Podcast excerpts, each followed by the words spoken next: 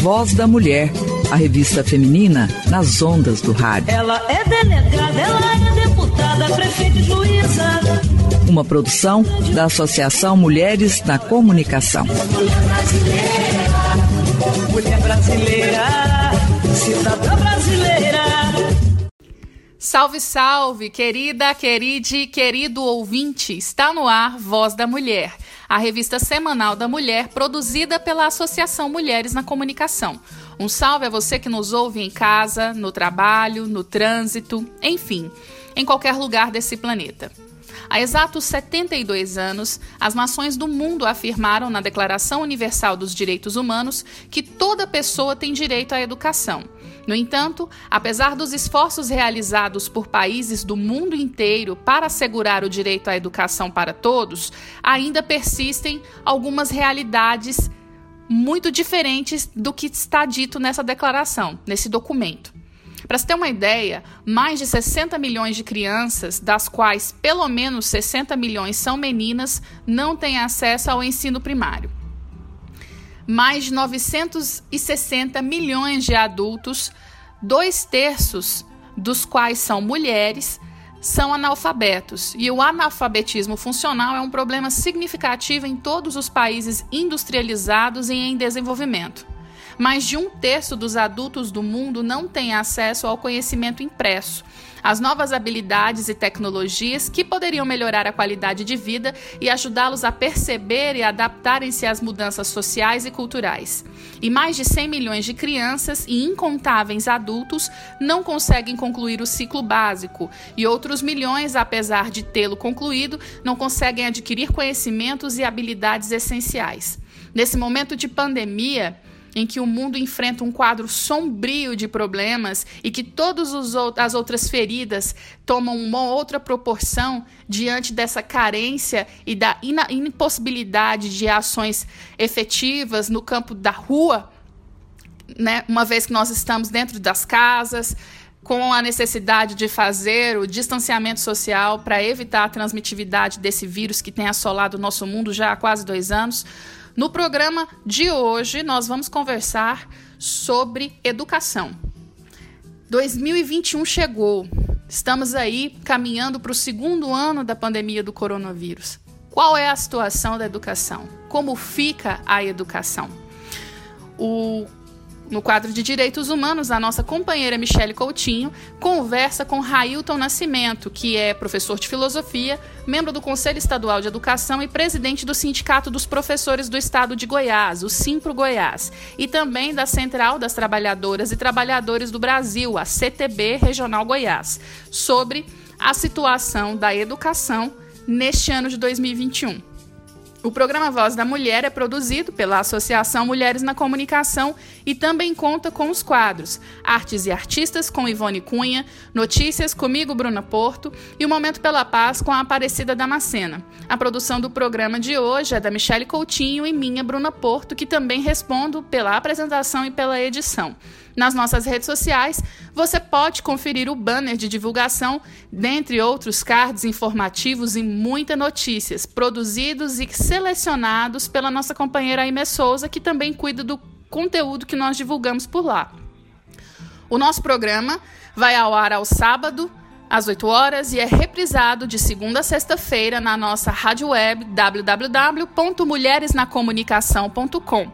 O Voz da Mulher é retransmitido também pelas nossas rádio parceiras, a Rádio da Mãe no endereço www.radiodamãe.com aos sábados às 9 horas da manhã e pela Rádio Noroeste na frequência 84,9 FM aqui em Goiânia ou através do site www.portalnoroeste.net todos os sábados às 13 horas. Portanto, fique ligada, fique ligado, fique ligado. Estamos também nas principais plataformas de streaming de áudio e podcast do país e do mundo todo, como Anchor, Apple Podcast, Breaker, Google Podcast, Overcast, Pocket Casts, Radio Public e o Spotify.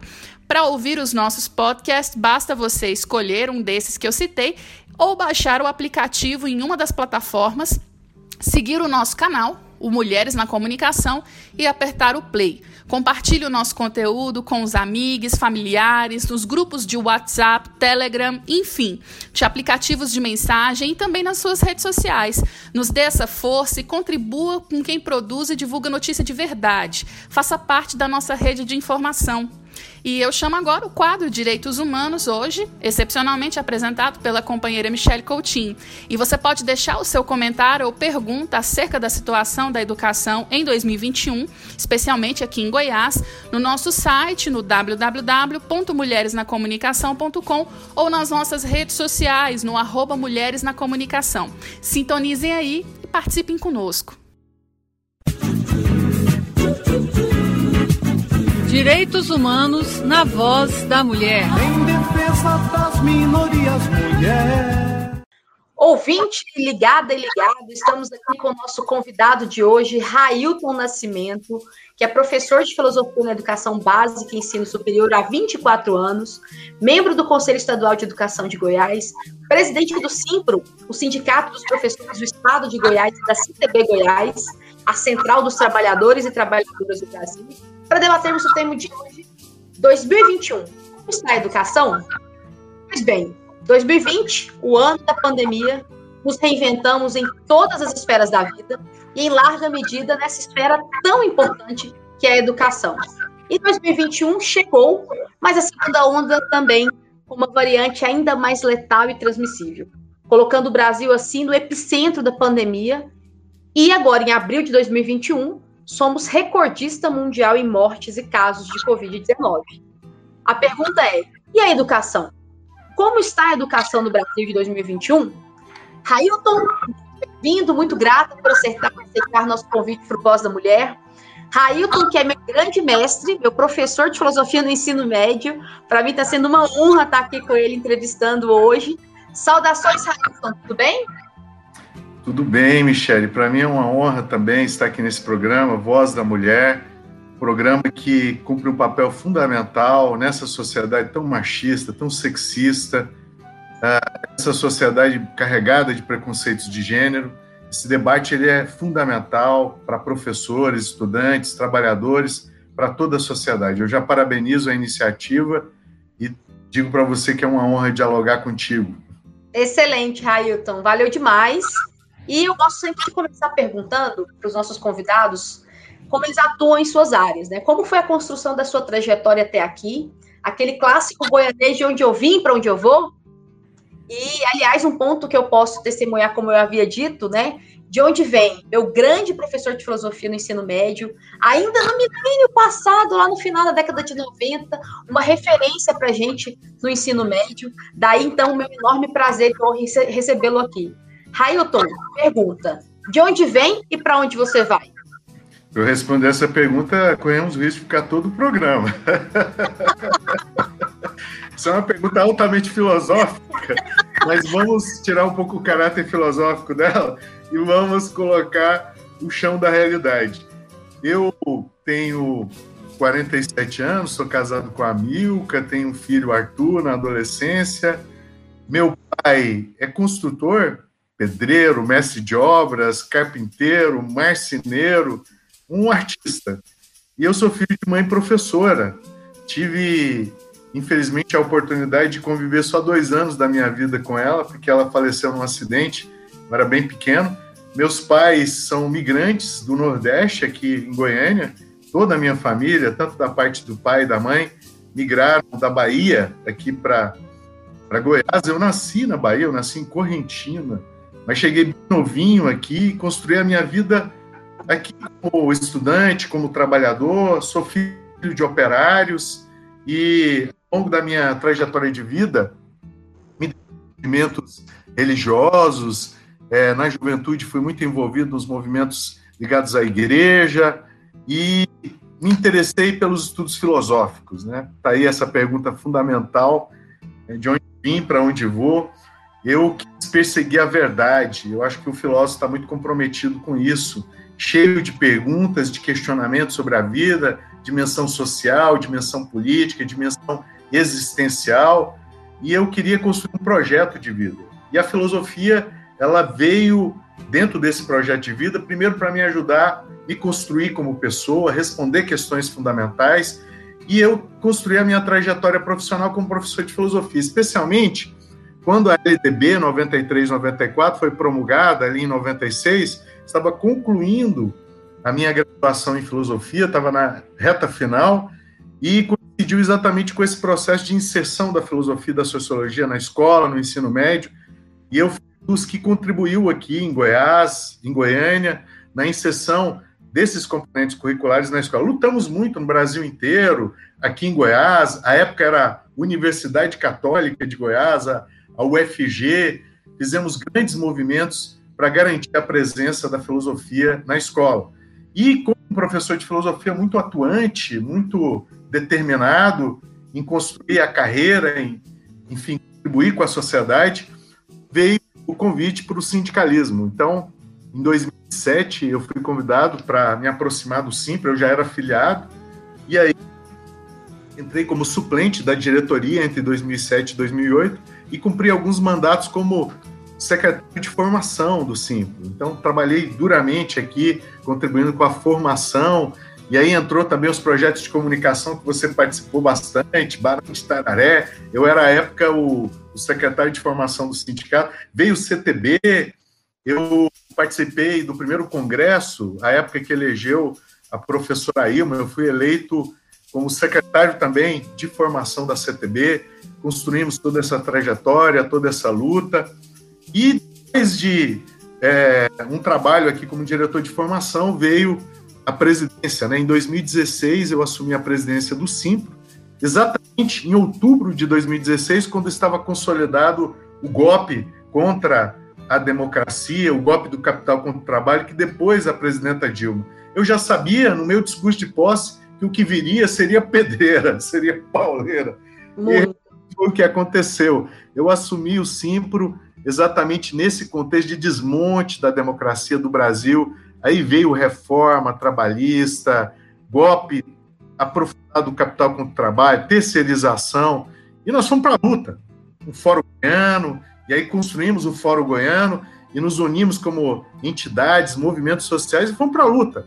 E de lá para cá não para a luta, né? Porque é, veio todo esse processo do lavajatismo, dessa, dessa concertação de mídia, Estados Unidos, movimentos reacionários da sociedade, que queria, na verdade, impedir o presidente Lula de se é, candidatar novamente, né? impedir o avanço uh, do governo progressista em, eu diria assim, em mudanças importantes, mas que eram muito tímidas ainda, que poderiam aprofundar. Mas eles não aceitaram nem isso, né? É um governo que estava pro promovendo aí igualdade social, programas sociais, de tal forma que veio aquilo que nós chamamos, né, o, o ovo fascista foi, foi chocado aí pela mídia e nasceu esse monstrengo aí que é o bolsonarismo, esse Bolsonaro que eu não preciso nem apresentar para vocês, que vocês conhecem muito bem, que é esse retrocesso absoluto que nós vivemos, e para não bastar o Bolsonaro, veio a pandemia, não é? Então, encontramos, nos encontramos nessa quadra extremamente complicada da história, nós da educação, nós trabalhadores, nós que apreciamos a democracia, os movimentos sociais, vivemos esse momento mais duro da história. Então, vê que a apresentação ela já se confunde um pouco com a luta, porque a vida tem pedido de nós é luta, né? É luta. E, e se não for esse olhar, olhar o objetivo, olhar que nossa luta é histórica, nós damos uma contribuição, mas a história segue, nós desanimamos. Tem muita gente que, Michele, que ficou num desalento, pessoas que desanimaram, e é preciso que a gente erga a cabeça, tome as rédeas da história, façamos a luta e vamos adiante. Exatamente. E nesse contexto que você coloca, com esse golpe com tudo, desde 2013, assim como um dos marcos, eu falo que a gente está em plantão pela democracia há oito anos, sem parar, todos os dias. E aí, como você disse, nessa quadra da história, educação está sendo bombardeada, é um dos, e é o nosso tema de hoje, né? Então, educação na pandemia. Da noite para o dia, nos deparamos com um novo modo de viver o mundo, chamado muitas aspas nessa hora, o novo normal, uma vida 100% digital, claro que recorte para aqueles que possuem esse privilégio né, de acesso à tecnologia, aliás, mais uma das desigualdades que o Brasil testemunhou nesta pandemia, né? O trabalho e a escola entraram em nossa casa. Várias siglas chegaram até nós, né? Muitas, aliás, que aparentemente pareciam ser sinônimas, mas na prática a gente está comprovando que não. Por exemplo, EAD, Educação à Distância, ERI, Ensino Remoto Emergencial, REAMP, Regime Especial de Aulas Não Presenciais, ensino híbrido, dentre outras. Pergunta: qual é o balanço da educação em um abril de 2021, que é o nosso tema de hoje? 2021, como está a educação um ano após o início da pandemia, Railton? Nós já vimos enfrentando antes da pandemia uma série de ataques aos direitos dos trabalhadores, que é, essas contra-reformas elas atingem diretamente a educação. Emenda 95, né, que teto dos gastos, que já cortou investimento em educação, destruição de planos de carreira dos professores é, rede pública, um ataque muito fulminante também é, do privado de ensino em relação a direitos dos trabalhadores, ou seja, dificuldade de avançar em negociações coletivas, de manter conquistas é, históricas, né, de conquistar reajustamentos salariais, esse era um problema. Veio a pandemia, e eu me lembro muito bem, é, quando as aulas presenciais foram suspensas, era um domingo, aqui, 15 de março. Inesquecível. De, 15 de março de 2020, eu estava em casa, imaginei que aquele seria um domingo tranquilo, pelo menos na parte da tarde. E aí, meu telefone não para de tocar, porque as aulas presenciais é, estavam suspensas. E aí veio o desespero. O que, que nós vamos fazer a partir de agora? É, haverá férias coletivas imediatas para os professores? Como é que vai ficar a nossa situação, nossos empregos, nossos salários? E não havia naquele momento a perspectiva do tempo, que a suspensão era para 15 dias. Muita gente imaginava, ah, vamos suspender 15 dias, no máximo um mês, dar férias coletivas e depois tudo retorna ao normal. Não se havia né, naquele momento, a concepção. Então, o grande debate naquele momento foi o que fazer. Eu, como membro do Conselho Estadual de Educação, sou presidente da Câmara de Educação Básica do Conselho Estadual de Educação, nós abrimos um debate ali. O que, que era possível fazer naquele momento? O Conselho de Goiás foi o primeiro a instituir a resolução é, número 2, que foi a resolução que criou o chamado REAMP, que você citou muito bem, Regime de Aulas Não Presenciais.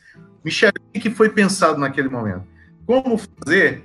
Nós tínhamos, e eu já tinha noção, que o time não seria aquele de 15, 20 dias. Como para garantir as aulas para os estudantes? Como fazer para garantir os empregos e os salários dos professores naquele momento? Não havia solução mágica. Nenhuma solução resolveria 100% do problema, mas nós não poderíamos cruzar os braços e dizer, já que não tem solução, não vamos fazer nada. E aí, naquele momento, eu defendi que férias coletivas não era a solução. Férias ia ser enxugar um gelo, ia ser uma medida que ia trazer, inclusive, problema depois. Então, o que, que nós defendemos ali no Conselho Estadual de Educação? Aquela resolução mesmo, número 2. Qual que era a ideia naquele momento? A ideia é manter aulas não presenciais, o professor sem circular, o professor não presente na escola, guardado, ou seja, protegido em relação à contaminação, mas mantendo o seu emprego, o seu salário, a sua carga horária, o estudante recebendo as aulas pelo regime presencial, e aí o grande debate é exatamente aquele que não tem acesso à tecnologia. Então foi discutido meios né, de entrega de material, sabe, de apoio tecnológico. Sabemos das fragilidades, inclusive, do governo, sabe, é, seja municipal, estadual, mas enfim, não era para que o sistema não paralisasse, porque nós sabemos que não adiantava uma suspensão temporária, porque essa coisa ia se estender, e foi verdade. Estendeu-se pelo ano de 2020 inteiro. E até agora, nós estamos, aliás, no momento mais terrível da pandemia. Então, a, nós avaliamos que a decisão ela foi importante naquele momento, mas você traz o problema central, que é a desigualdade. Nós vivemos um país absolutamente desigual, tem pessoas que não têm condições de manter os seus alimentos, pagar conta de energia e de água, quem dirá ter uma internet de qualidade, um computador de qualidade para poder receber aula online. Então, esse problema, problema gravíssimo, que aí bate na questão né, da desigualdade do país. Então, infelizmente, muitos estudantes foram excluídos desse processo, seja no ensino superior, na educação básica. E outro problema, Michele, a educação infantil. Uhum. As professoras, mesmo uh, os gestores, sejam públicos ou privados, da educação infantil, trouxeram esse problema. Como é que nós vamos alfabetizar no regime online? Alfabetizar crianças. Como é que as creches vão? Então, problema seríssimo. Agora. Até porque é, é cuidado, né? Não é só a é, educação, é, cuidado, sociais, é, é cuidado. Mas, enfim, não há, nesse ponto, nós não víamos solução. Como ter as creches e as escolas abertas naquele momento, de circulação do coronavírus, não tínhamos ainda, inclusive, a noção. Que temos hoje da doença, né? Das consequências que trariam, tudo era muito novo. Sim. Então, tudo, inclusive. E aí a medida foi essa: vamos proteger crianças, professores e toda a comunidade. E vamos manter como podemos os serviços, né? O direito à educação. Sabíamos que não teríamos como atingir todos. Então, a desigualdade, como você colocou, um problema. E aí se estendeu, ficamos aí 2020 inteiro praticamente no regime de aulas não presenciais e veio, Michele, toda a pressão, especialmente do setor privado de ensino, para abrir as escolas. Uma pressão terrível. E nós aqui do Simpro, eu represento os professores do setor privado, desde a educação infantil até o ensino superior, usamos todas as armas que nós tínhamos para defender a incolumidade física dos professores e das professoras. É, no COI, defendemos a nossa posição contra uma volta precipitada às aulas presenciais sem condições de segurança para os professores. Defendemos essa posição no Conselho Estadual de Educação, impetramos mandados de segurança, três mandados de segurança em proteção aos professores. Entramos com dissídio coletivo no TRT, Tribunal Regional do Trabalho da 18ª região, para poder atuar com as entidades patronais do setor privado de ensino, é, medidas de restrição e suspensão das aulas presenciais, mas veio toda essa pressão, pressão do setor econômico, pressão da mídia, pressão de famílias, inclusive. Olha, estão abrindo uh, uh, vários setores, por que, que escola não está abrindo? Inclusive, comparar, a ah, bar está aberto, restaurante está aberto, meu trabalho está aberto, como é que eu vou deixar o meu filho se não tem creche, se não tem escola? Então, toda essa pressão veio sobre nós. Nós é, é, fizemos o nosso papel, interlocução com o governo estadual, o governo municipal, fizemos tudo que estava ao nosso alcance, mas essa avalanche de pressão veio, principalmente em relação ao setor privado. Por quê? Porque o que esse setor está dizendo? Nós somos empresas, se não tiver matrícula vai quebrar, a escola para professor não vai ter salário. E veio um debate no, é, nesse ínterim, veio o debate, inclusive, de projetos legislativos de reduzir a mensalidade. Os estudantes, claro, defendendo essa tese. Se as escolas estão em regime presencial, diminuíram as suas despesas, então os estudantes defendendo a redução questão do valor da mensalidade, mas por outro lado, os professores. Foram frente também, Railton, fazer uma, uma, uma, lembrança aqui, eles foram para cima mesmo, os estudantes, aí eu vou nomear Thais Falone, presidente da UE, União Estadual dos Estudantes, um protagonismo estudantil Exatamente. muito grande nesse ano. Eu queria Exatamente. fazer esse recorte, Exatamente. a Thais Falone. É, UE, na, na liderança do país, UNE, sabe? Agora. Por DCS também. Por outro lado, pressão sobre nós dizendo o seguinte: ah mas se baixar a mensalidade, principalmente essa pressão vindo dos gestores, o que, que vai acontecer? Isso vai chegar lá no professor, porque nós vamos ter que reduzir também salários, etc. E, tal. e já havia medidas provisórias do governo federal, como medida provisória 936, primeiro a 927, que permitia férias antecipadas e tudo mais, depois a 936, que permitia redução de salário, suspensão de contratos. Então, essa pressão já sobre os professores e essa causa muito nobre dos estudantes tramitando. E nós aqui, nesse, nesse processo todo de defender emprego, de defender salário, mas ao mesmo tempo de defender a incolumidade física e psicológica. A vida, né? E a vida. É, e a vida, exatamente. E aí, o que, que a gente via na primeira fase lá de 2020? Os professores dizendo, não aguentamos mais, porque antes era gravando aula. Imagina, eu sou professor, estou em sala de aula. Eu não parei em momento nenhum da minha vida sindical. Eu gravando aula, Michele, às vezes eu tinha que gravar 10 vezes, você sabe, nós trabalhamos com, com comunicação, você faz uma gravação da aula ali, não ficou legal, falhou a voz, não ficou. E aí, se você quer uma aula de qualidade, você tem que gravar duas, três, às vezes dez vezes para ficar aquela aula que você diz, não, agora está redonda. Então, para você gravar 20 minutos, 40 minutos, às vezes você fica uma tarde inteira. Então, os professores dizendo, olha, a gente não aguenta mais, é pressão no WhatsApp o tempo todo, sabe? É coordenação mandando mensagem, é estudante tirando dúvida em WhatsApp, é reunião online, sabe? Ou seja, os professores passaram a trabalhar mais.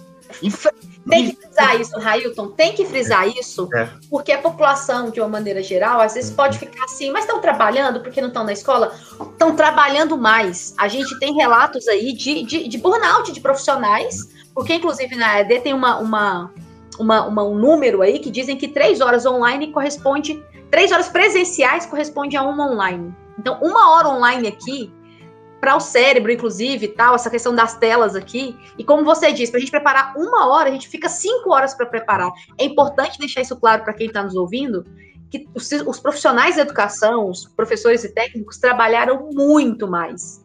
Sem jornada de trabalho, inclusive, delimitada, sem ali estar tá, tá batendo ponto, trabalharam no final de semana, à noite. Isso, isso, isso é bom e importante frisar, e eu vou fazer um resgate aqui de uma matéria dessa semana, que saiu na UOL, é, o título é Professoras relatam assédio moral de pais e escolas por aula presencial. E aí, uma, uma, uma expectativa, inclusive, de, de, docentes de colégios de elite de São Paulo cogitam greve. Então, o burna, temas que voltaram para online também. O assédio moral, burnout, né? Uma pressão muito grande, é importante frisar. Os professores, os professores continuaram trabalhando e mais. Michele, para sintetizar esse ponto, eu vivi isso na pele como presidente do Simples. Quando saiu a MP 927, permite lesão a direitos é, dos professores, que, como eu já disse, por exemplo, antecipar férias, tudo. depois a outra, 936, permitiu reduzir salário, suspender contrato. As pessoas estavam trabalhando muito mais. Então eles, puxa vida, como assim? Como assim? Estamos perdendo direito. E aí, essa questão da saúde mental ela é fundamental. Sim os professores com graves problemas, depressão, sabe, burnout, excesso de trabalho. Então, a visão de alguns aí, a gente tem ouvido, ah, professor não quer trabalhar. Todo mundo está trabalhando, o professor não quer trabalhar. Como se um trabalho é, online, um trabalho remoto, fosse menor ou menos exigente? Quando na tecnologia verdade, sabe o que é isso? Sim. A exposição, você não está dando aula só para a sua turma, você está dando aula para a família aula, sabe, sei lá, para o mundo. Porque de repente a sua aula gravada você não tem controle sobre isso. Ou seja, a pressão da exposição, de você apresentar uma aula que tem que ser redonda, porque depois você pode ser ridicularizado. Quantos casos a gente viu de o professor ministrando online, a aula dele era invadida? Sim. Professores que eram gravados e depois caíram nas redes sociais sendo ridicularizados, né? Então, essa, essa pressão psicológica é muito grande. Então, os professores, de fato, trabalharam muito mais. Nossa preocupação é só com os professores? Não. Eu sou professor, tenho preocupação com os meus alunos. Eu sei que os estudantes também têm sofrido pra caramba do direito à educação, principalmente os mais carentes. Portanto, o quê? É um, um, um, serviço muitas vezes precário, porque o próprio Estado, o município, de repente, né, não é, deu suporte tecnológico adequado aos professores e professoras e aos estudantes. Então, o problema da conexão naquele período, né? Então, a preocupação também com a questão dos adolescentes, das crianças. Nossa, essa preocupação. Quantos adolescentes? Você que é, muitos dados gravíssimos não são divulgados. Né? Gravíssimos em relação ao extermínio, essa coisa toda. Mas olha, isso é seríssimo. Estudantes, adolescentes passando por problemas de depressão, problemas de automutilação, sabe? Nós sensíveis a isso, somos sensíveis, não estamos fechados a isso. Agora, nós precisamos, urge, qual que é a palavra de ordem, né? A palavra de ordem. Nós precisamos de vacinação.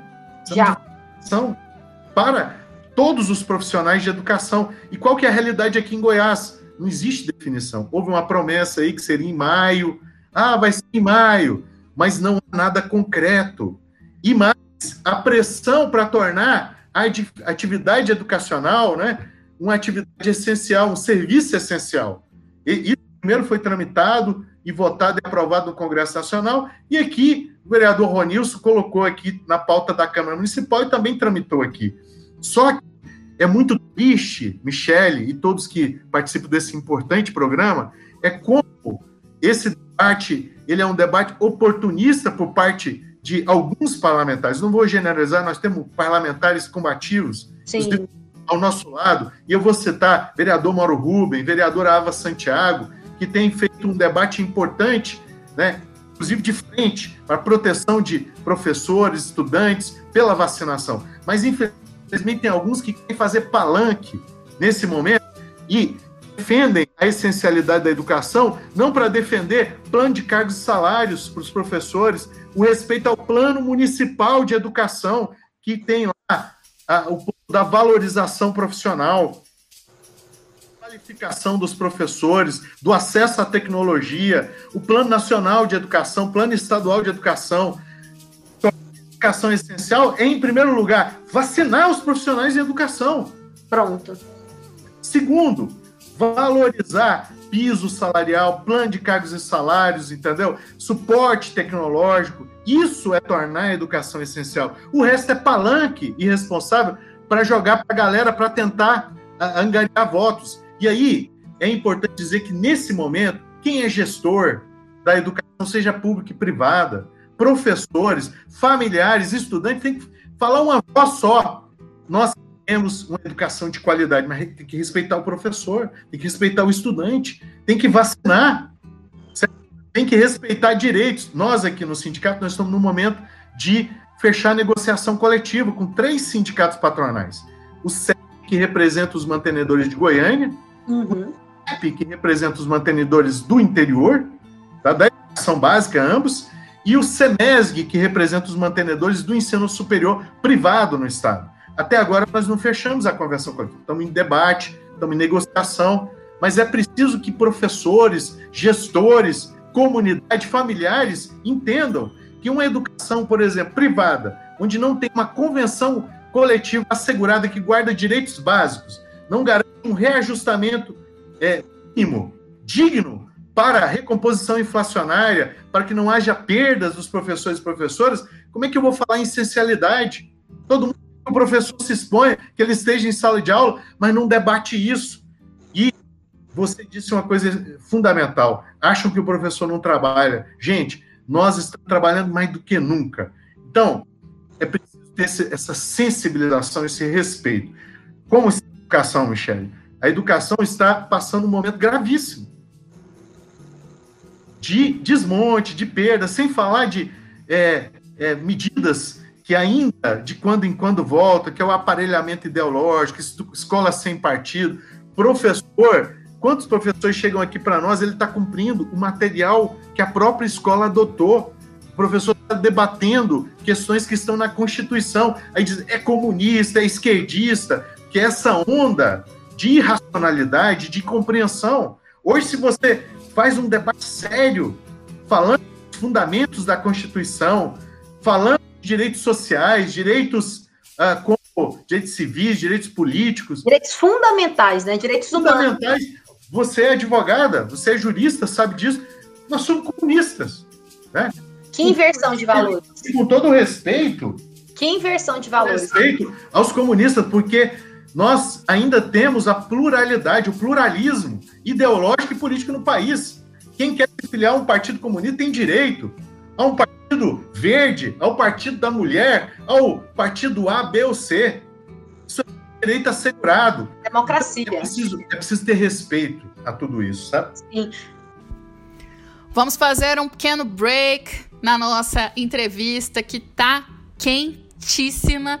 Vamos ouvir uma música para poder digerir né, essa quantidade de informações que estão sendo trazidas para a gente nesse bate-papo.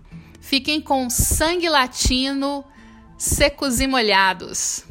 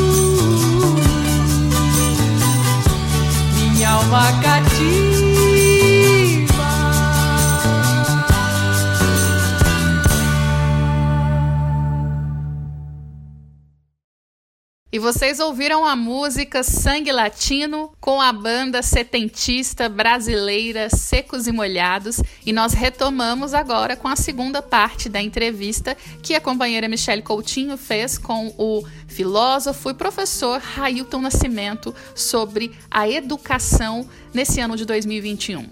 Railton, você tocou em pontos muito importantes, alguns do qual eu inclusive iria perguntar. Vou descrevendo aqui então algumas questões que a gente falou, por exemplo, sobre a desigualdade, que é uma marca já que acompanha a história brasileira, né? E com a pandemia a gente discutiu aqui que a desigualdade se aprofundou, aliás, se escancarou, né? E aí fazendo uma, uma análise da realidade na escola pública e privada, pergunta primeira: quais são as diferenças que se materializam na prática e no dia a dia dos, dos estudantes, das escolas e dos profissionais? A diferença entre a rede pública e privada. E, já continuando esse, esse gancho que você nos trouxe, focando o trabalhador e a trabalhadora da educação. Como então estão esses direitos da categoria, em plena crise econômica? Você acabou de dizer que as negociações sindicais estão agora que estão os debates, mas ainda não tão, estão encerradas, não, estão, não tem nada consolidado, né? Pontos tão importantes como manutenção de empregos, salários, e como você disse, não é nem aumento salarial, é reposição inflacionária, né?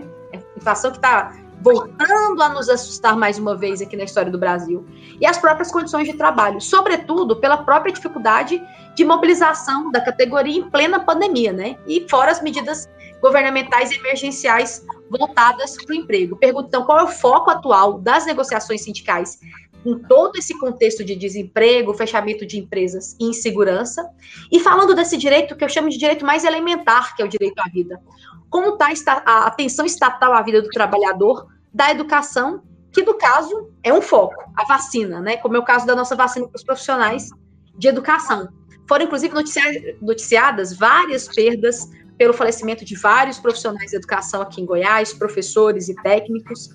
Pergunto se há perspectiva de vacinação nos próximos dias, em maio, junho, algo certo.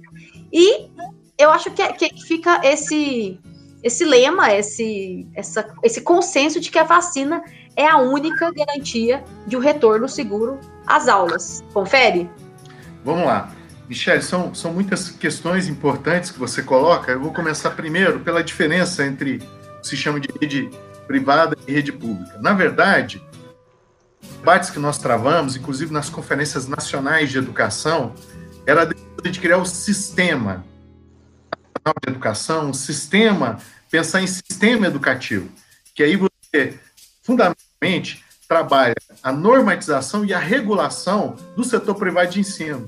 O que acontece? A Constituição de 88, que você bem conhece, ela visa que o setor privado explore a educação.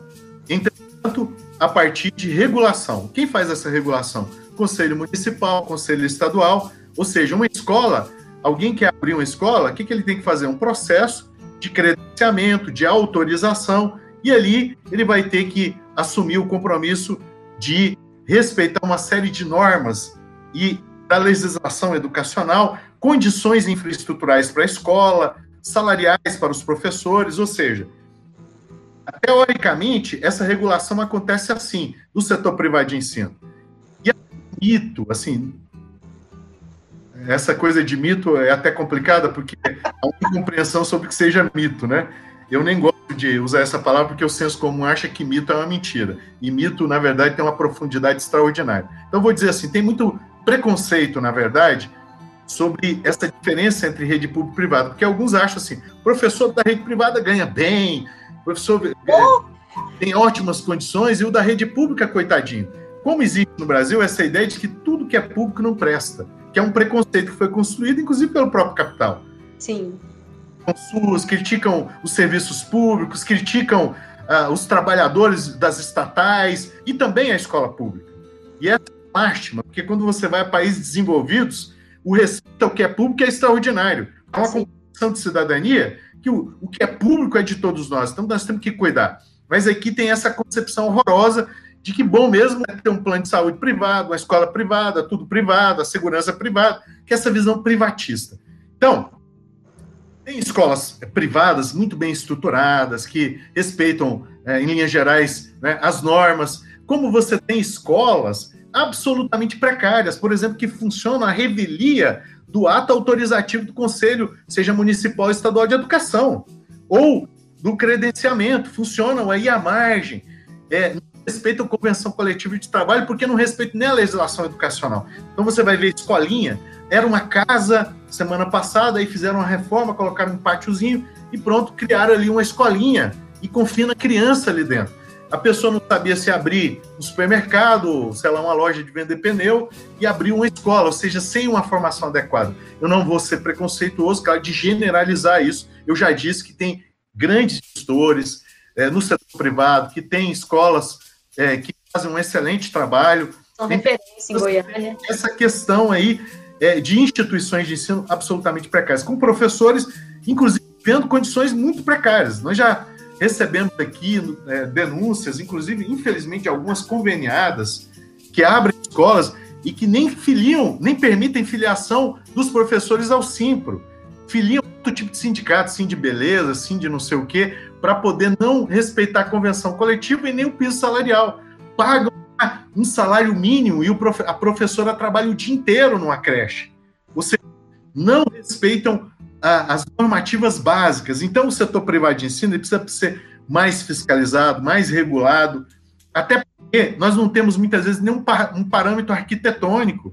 É que eu estou te falando, esse é o problema da pandemia. Você vai ter algumas escolinhas que não têm ventilação adequada, que não tem o espaço para o distanciamento. Quando a gente pensar numa volta com vacinação e tudo mais. Infelizmente, agora há uma pressão através de decretos para essa volta no período mais grave da pandemia.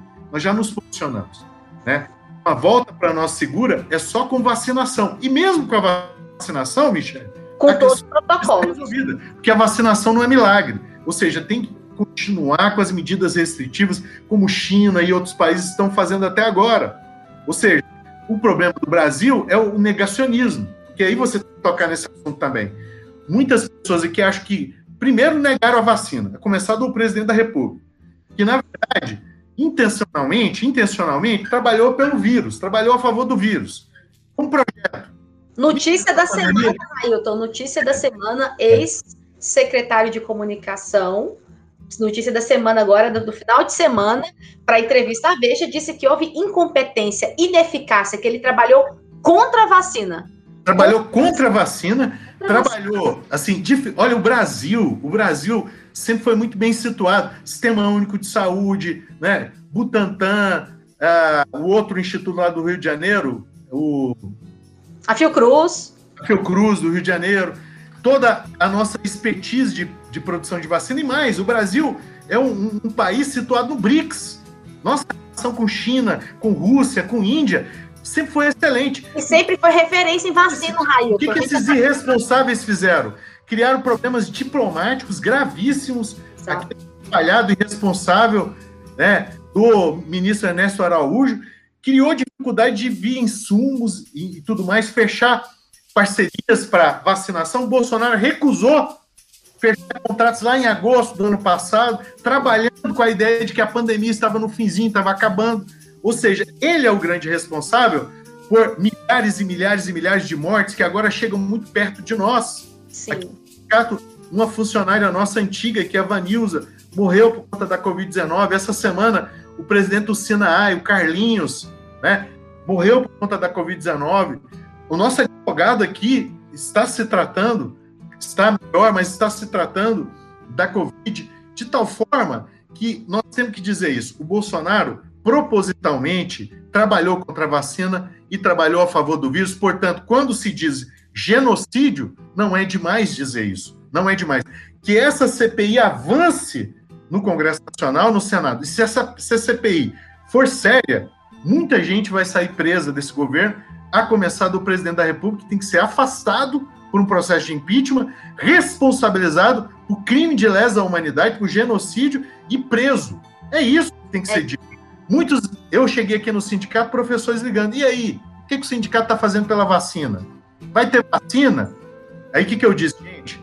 Nós já tivemos pessoalmente com o prefeito de Goiânia, nós já oficiamos o governador de estado, nós tivemos pessoalmente com a secretária de estado da educação, Fátima Gavioli, oficiamos todos os secretários, seja municipal, estadual de saúde, é, estivemos reunidos com a Flúvia, é, do COI, superintendente de saúde, exatamente exigindo a vacinação dos profissionais em educação. Essa gestão nós temos feito dentro do Conselho Estadual de Educação. Agora, se eu fosse o presidente da República, a vacinação já teria acontecido. O problema é que esse pessoal, por irresponsabilidade e muito também por vontade mesmo, né?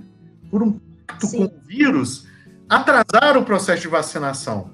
Agora, depois que os banqueiros, depois que o, os grandes empresários mandaram uma carta para o governo federal dizendo tem que vacinar, até porque eles estavam preocupados, porque o Sírio Libanês, o Einstein, já não estava tendo vaga, onde é que a elite ia se tratar? Então eles começaram a ficar preocupados. Poxa, a gente tem a grana, são milionário e não tem vaga lá no Sírio Libanês para nós? Aí mandaram lá a cartinha para o Bolsonaro e o Bolsonaro, é, obedecendo aqueles que são seus chefes, que é banqueiro, certo? Que é grande, mega empresário, tem que movimentar alguma coisa muito tímida e que não dá conta de resolver o problema. Então, nós precisamos de muita pressão, de muita pressão de todos os órgãos. Gente, o TJ, o Tribunal Regional do Trabalho, o Ministério Público do Trabalho, o Ministério Público Federal, sabe, a OAB, a, a, a Defensoria, todos os conselhos, as organizações de pais, de estudantes, nós temos que pressionar o governo, dizer, Educação é essencial, é isso que vocês querem? Vamos vacinar os profissionais em educação. Fátima Viola esteve no Conselho Estadual dizendo que o plano do governo era vacinar em maio. Mas eu já recebo a notícia hoje que o Ministério Público Federal recomendou ao governo do Estado a não priorizar mais ninguém. A última priorização foi o quê? Dos é, profissionais de segurança pública. Que tem que seguir lá o plano nacional. Nós aqui não vacinamos nem os idosos, por conta Exatamente. É exatamente do atraso da vacinação. Então, veja bem, voltando lá para concluir, educação pública e privada tem uma diferença fundamental, porque a educação pública né, é um direito garantido na Constituição, de 4 aos 17 anos, educação pública, educação gratuita para todos os brasileiros e brasileiras, ou seja, desde a educação infantil até o ensino médio. O Brasil não universalizou o direito ao ensino superior. Tanto que o maior número de matrículas, quase 80% do número de matrículas, é, está no setor privado de ensino. Então, o Brasil libera que o setor privado né, é, explore a educação, mas apresenta as perspectivas da regulação, mas muito tímido ainda. Sim. Para pensar um sistema de educação, nós deveríamos pensar uma regulação mais adequada do setor privado de ensino. Daí nós temos um pouco essa disparidade, essa disparidade que muitos vão entender educação como serviço. Por quê? Porque avança muito a educação privada no Brasil. E, aqui, e não como direito. Então pensam que não é um direito, que é um serviço. E, portanto, é, compara com boteco, com supermercado, com academia, porque tem essa compreensão de serviço, não de direito. E aí tem que ter uma regulação mais forte, mais firme da prefeitura, dos conselhos do Estado em cima disso. Tanto é verdade que hoje nós temos uma esquisitice. O setor público, as escolas né, do, da, da, rede pública, assim dita, os professores não voltaram às aulas presenciais. Os da rede privada voltaram. Por quê? Exatamente por essa ideia de que educação privada é serviço. Então, se os serviços todos estão funcionando, a escola tem que funcionar. Não, aí você vê essa disparidade entre pública e privada nesse sentido. Então, hoje, para falar a verdade, infelizmente, eu não posso dizer que a vacinação vai ser em maio, porque eu ouvi hoje, inclusive, de pessoas ligadas ao governo do estado que estão dizendo, olha, o próprio Ministério Público não quer que a gente priorize. Então, não pressionar. Os profissionais em educação, porque senão nós não vamos ter outro caminho. Entrar em de paralisação, né? estudantes, professores, porque nós não vamos admitir enterrar estudantes e professores pela Covid-19, e esse é o risco, os professores estão gritando. Exatamente. O sindicato faz o que está ao alcance dele, mas não é da responsabilidade dele vacinar. Né? Então, essa é uma questão muito séria, e nós precisamos sensibilizar a sociedade em relação a isso. Sim. Respondi as questões todas que você tinha colocado. Muito você... bem. Retoma alguma aí, por favor. Não, mas muito bem, a gente está caminhando para o final já, assim, o tempo, como sempre no rádio, é muito rápido, né? Estourando o tempo, mas é porque o debate está, assim, essencial, excelente, aprofundamos vários pontos. Agora eu vou pegar a lupa e jogar um pouquinho para o futuro aí, para como última pergunta, de perspectivas futuras, Railton. Aliás, não sei se é bem futuro, não, é nosso presente, né? Como estará, então, a educação em 2022, 2030 e nos próximos anos? anos? Temas que pareciam tão distantes e futuros, né, como EAD e homeschooling, se, faz, se fazem presentes nos próximos anos ou já estão presentes agora?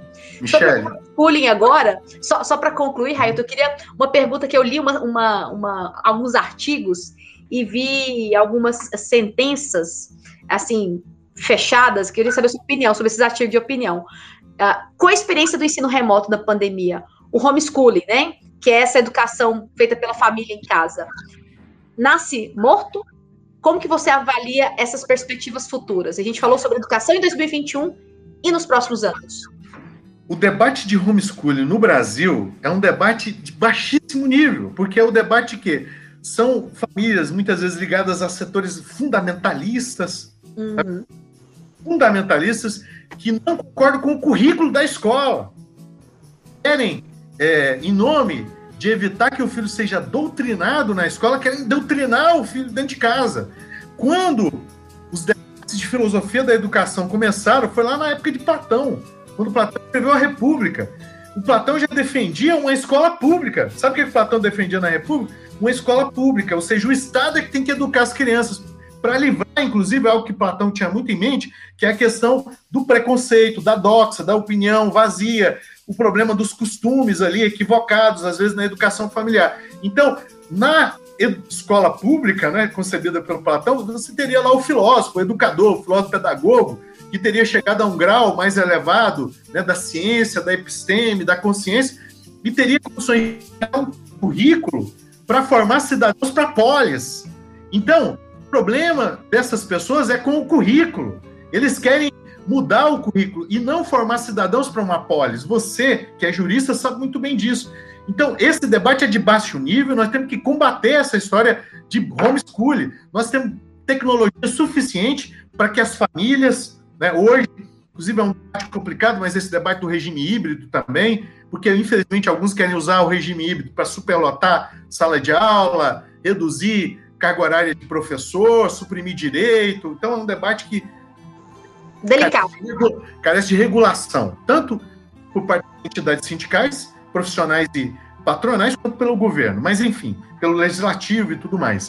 Uh, essa questão é uma questão seríssima. Agora, quando você coloca a perspectiva de 2022, quando eu era adolescente, é, sei lá, 14 para 15 anos, eu, eu vivi a década de 80, então a gente aprendia, a gente aprendia a pensar politicamente ouvindo rock and roll, a gente andava com um bolachão, né?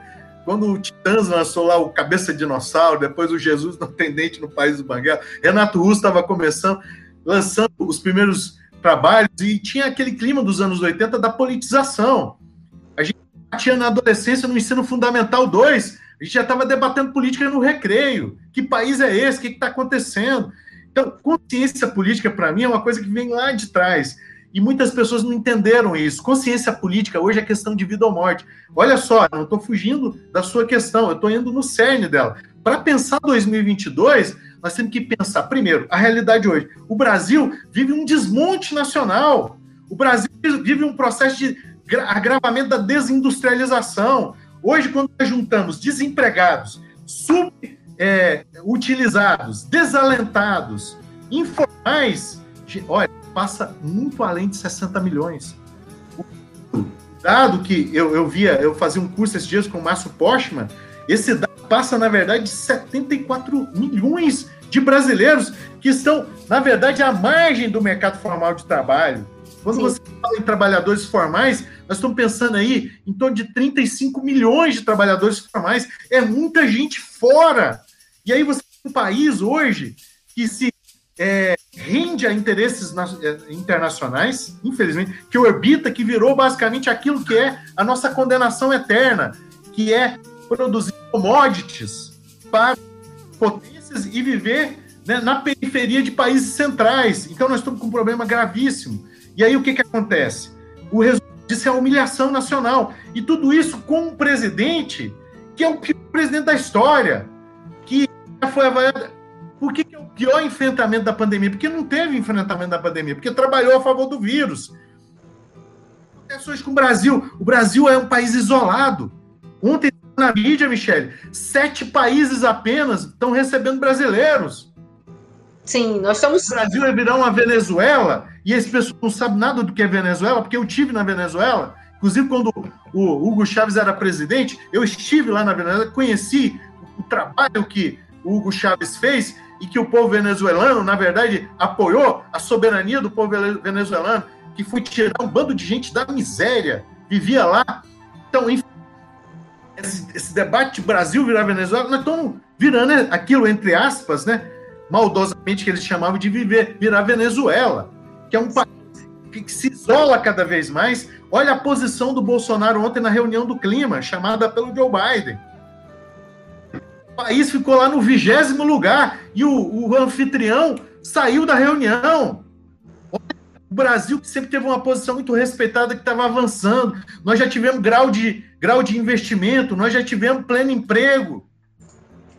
Respeito às minorias, programas importantes, mais médicos, ciência sem fronteira. Então, veja bem, não tem como pensar 2022, 2023 prescindindo da questão política o professor me ligou aqui e disse: cadê a vacina? Eu falei, gente, tem que ter consciência política, tem que responsabilizar o Bolsonaro. Ah, eu não quero entrar nesse debate. Não, tem que entrar sim, professor.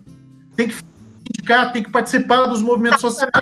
É Pai de família, mãe de família, isso aqui nós não estamos fazendo patrulhamento ideológico. Ideologia que você quiser, mas nós não podemos admitir é a continuidade de um projeto genocida, de destruição nacional, de desmonte de serviços públicos, isso nós não podemos admitir. Portanto, o que, que a gente tem que pensar? Estudantes, mães de família, pais de família, professores, categorias profissionais, você que está na construção civil, você que é urbanitário, você que trabalha ali é, como feirante, todos nós precisamos entender o que está acontecendo no Brasil. Mentiram para nós lá atrás. Foi um processo proposital de desestabilização do Brasil, começou em 2013 Houve um golpe em 2016, e houve mesmo, porque não havia crime de responsabilidade, porque não se contentavam com o Brasil de pleno emprego, mas que incluía a empregada doméstica. Um país que direitos a trabalhadores, um país que respeitava minorias, mulheres, LGBTs, que, tava, que, que aí tinha chegado ao paraíso. Claro que não, mas que tinha políticas. E tinha afetado muito, né? né? Negros, quilombolas, indígenas, de tal.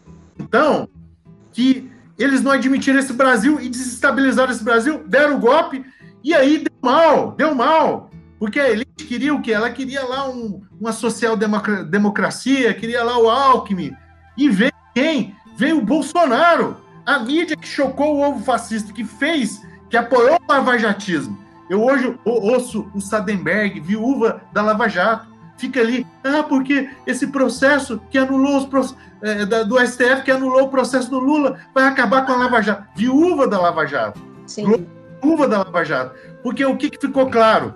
Foi ali um lofé, um processo né, de criminalização das esquerdas, a gente já sabia disso, e um processo para impedir o presidente Lula de voltar a, a, a ser eleito, né, e de humilhar os partidos de esquerda. Chegou um momento que a gente achou que ia acabar, e agora a sociedade começa a entender. Tudo isso foi uma construção. Agora, quem está pagando o preço é o povo, que está morrendo por conta da pandemia, morrendo de fome.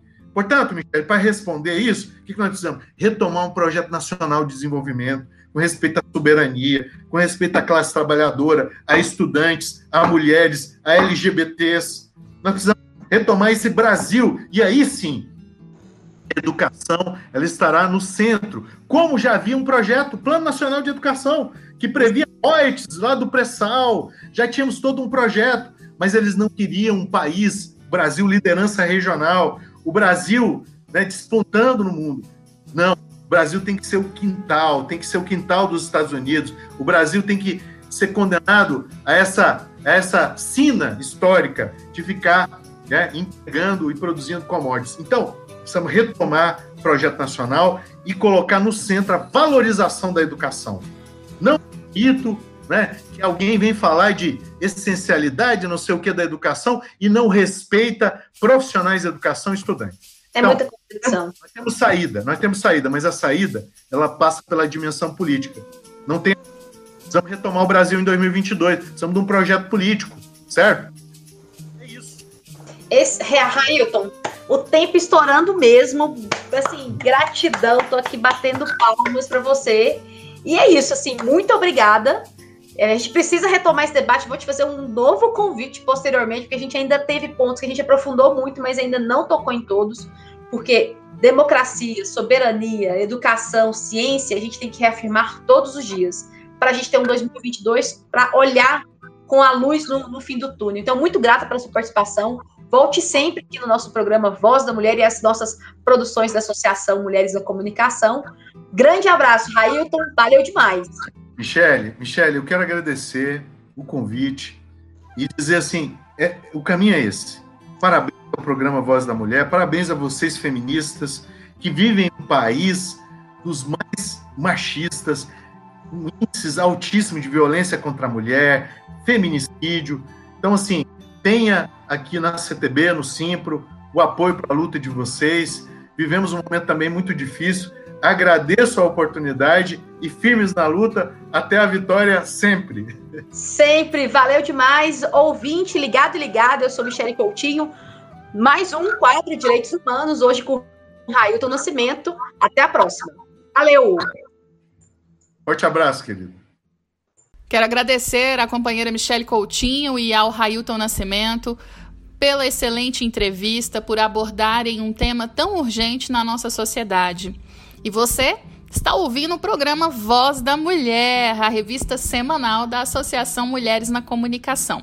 Agora nós vamos de música. Fiquem com A Cura, do cantor Lulu Santos.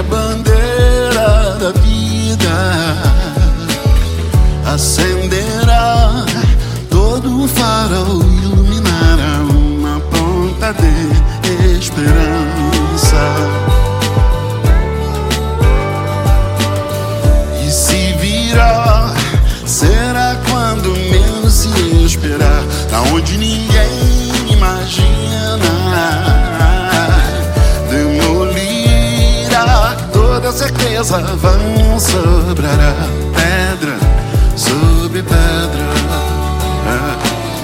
Enquanto isso não nos custa insistir na questão do desejo, não deixar se extinguir. desafiando de vez a nação na qual se crê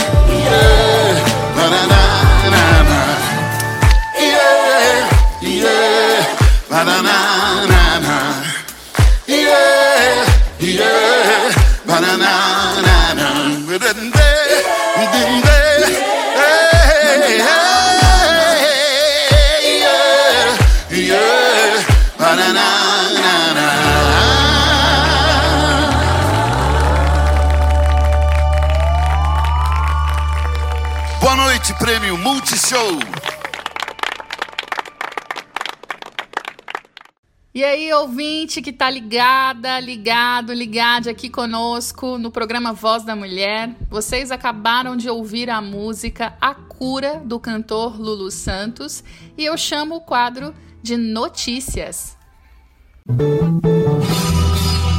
Notícias. Que notícias me dão de você? Sei que nada será como está. Amanhã quadro de notícias dessa semana, eu volto a abordar um tema que é recorrente aqui no nosso programa, que fala da violência contra a mulher e da falta de autonomia que nós mulheres temos sobre os nossos corpos. Eu acho importante sempre estar retomando essa questão para promover mesmo o diálogo público entre todos os agentes envolvidos nessa situação, ou seja, toda a sociedade, e porque é somente falando que nós vamos conseguir fazer com que esse assunto realmente é, seja atendido pelos representantes que nós colocamos aí nas casas legislativas do país, né? Para que eles criem políticas públicas que venham a atender essa demanda da população brasileira e também é, promover uma transformação na nossa sociedade. Então, eu começo falando a respeito de um relatório, certo? Que foi, que foi promovido pelo Fundo da População das Nações Unidas, que traz a informação de que 45% das mulheres não têm autonomia sobre seus corpos. É, não é incomum que pessoas como eu, você, algu- alguém que nós conheçamos, é, nos relate algum tipo de violência, abuso ou conduta inadequada, principalmente com nós mulheres. E também não é incomum que mulheres que sejam casadas ou estejam em relacionamentos relatem casos de esposos, cônjuges que é, não as deixam fazer qualquer tipo de contracepção, ou seja, evitar filhos, né? Então elas perdem aí o controle sobre seus corpos, se querem ou não engravidar. E também casos de estupro marital, no qual o marido é o agressor, né? Então, o que que esse, esses, esses relatos nos trazem? Que 25% das mulheres no mundo não têm autonomia para dizer que não querem fazer sexo com seus cônjuges, com seus companheiros. E 9% dessas mulheres não podem decidir sobre quando usar métodos contraceptivos. Isso desde pílula até mesmo camisinha. E isso é revelado nesse relatório que eu falei, que foi divulgado pelo Fundo de População das Nações Unidas. Esse documento, intitulado Meu Corpo Me Pertence, mostra que quase metade das mulheres no mundo todo, 45%, não tem autonomia sobre seus corpos, ou seja, não tem não podem deliberar sobre seus próprios corpos. E para chegar a essa conclusão e a outros índices igualmente alarmantes, o Fundo de População das Nações Unidas ele reuniu dados sobre mulheres de 57 países acerca da autonomia delas em decidir sobre três pontos principais: sexo, se, quando e com quem querem ter relações sexuais, contracepção, se e quando usar e cuidados com a própria saúde. Apenas 55% das mulheres estão completamente empoderadas para fazer escolhas a respeito de cuidados de saúde, contracepção e a habilidade de dizer sim ou não para ter relações sexuais.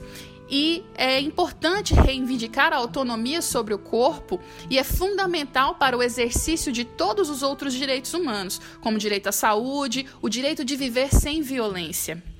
É, nesse relatório, a região que contempla a América Latina e o Caribe é a que as mulheres têm maior poder de decisão sobre as relações sexuais.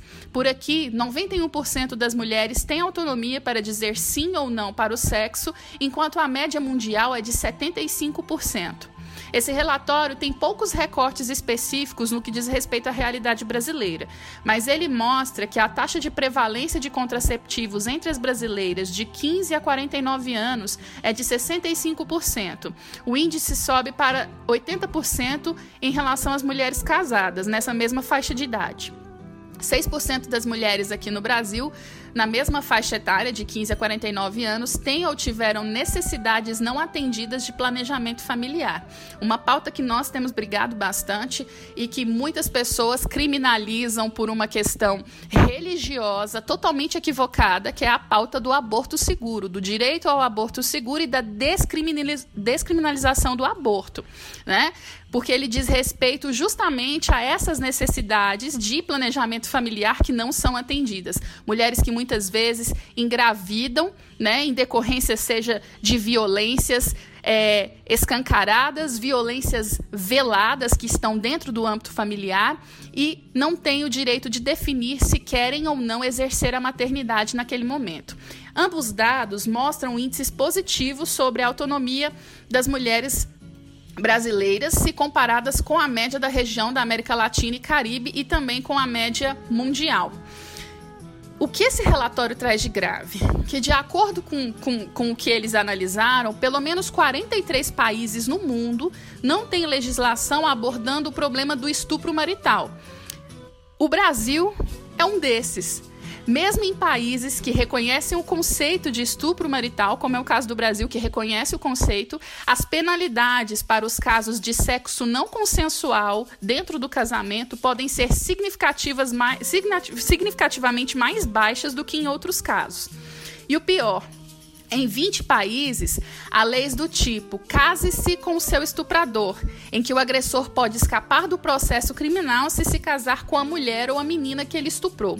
Esse relatório ele mostra também que apenas 75% dos 57 países que foram consultados garantem por lei acesso igualitário a métodos contraceptivos e que só 56% deles têm leis e políticas que apoiam a educação sexual nas escolas.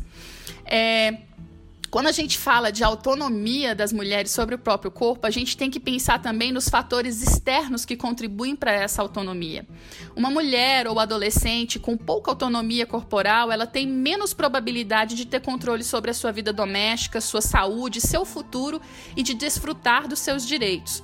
Existem muitas dimensões nas forças que impedem mulheres e adolescentes de exercer a autonomia e integridade sobre o corpo. E a raiz de tudo isso, gente, é a discriminação de gênero. É importante, então, eu posso elencar aqui alguns fatores que demonstram o quanto é importante que a gente, a gente lute por igualdade de gênero, pela equidade de gênero. É, então, vamos lá. A comunidade né? Ela é um dos fatores externos determinantes para que uma menina ou mulher desenvolva autonomia corporal, sim.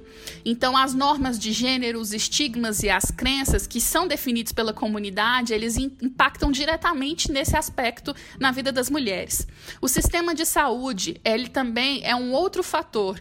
A proximidade, o custo, a qualidade do atendimento e o preconceito do profissional de saúde impactam também diretamente na autonomia que essa mulher tem sobre o próprio corpo porque se ele não está sensível às causas e às demandas sociais dessas mulheres, ele vai impedir que ela alcance direitos que já são garantidos. Como é o caso daquela menina de 10 anos que sofria violência por parte do tio, acabou engravidando e foi impedida de receber o serviço de aborto legal permitido no país por lei para o caso dela de estupro, inclusive pelos médicos do estado no qual ela, é, no estado de origem dela, por conta de questões é, religiosas. Então é importante que a gente entenda. Nós estamos falando aqui, estou fazendo memória desse caso, de uma menina, uma criança de 10 anos, que tinha o direito de exercer o aborto, fazer o procedimento de aborto legal, né?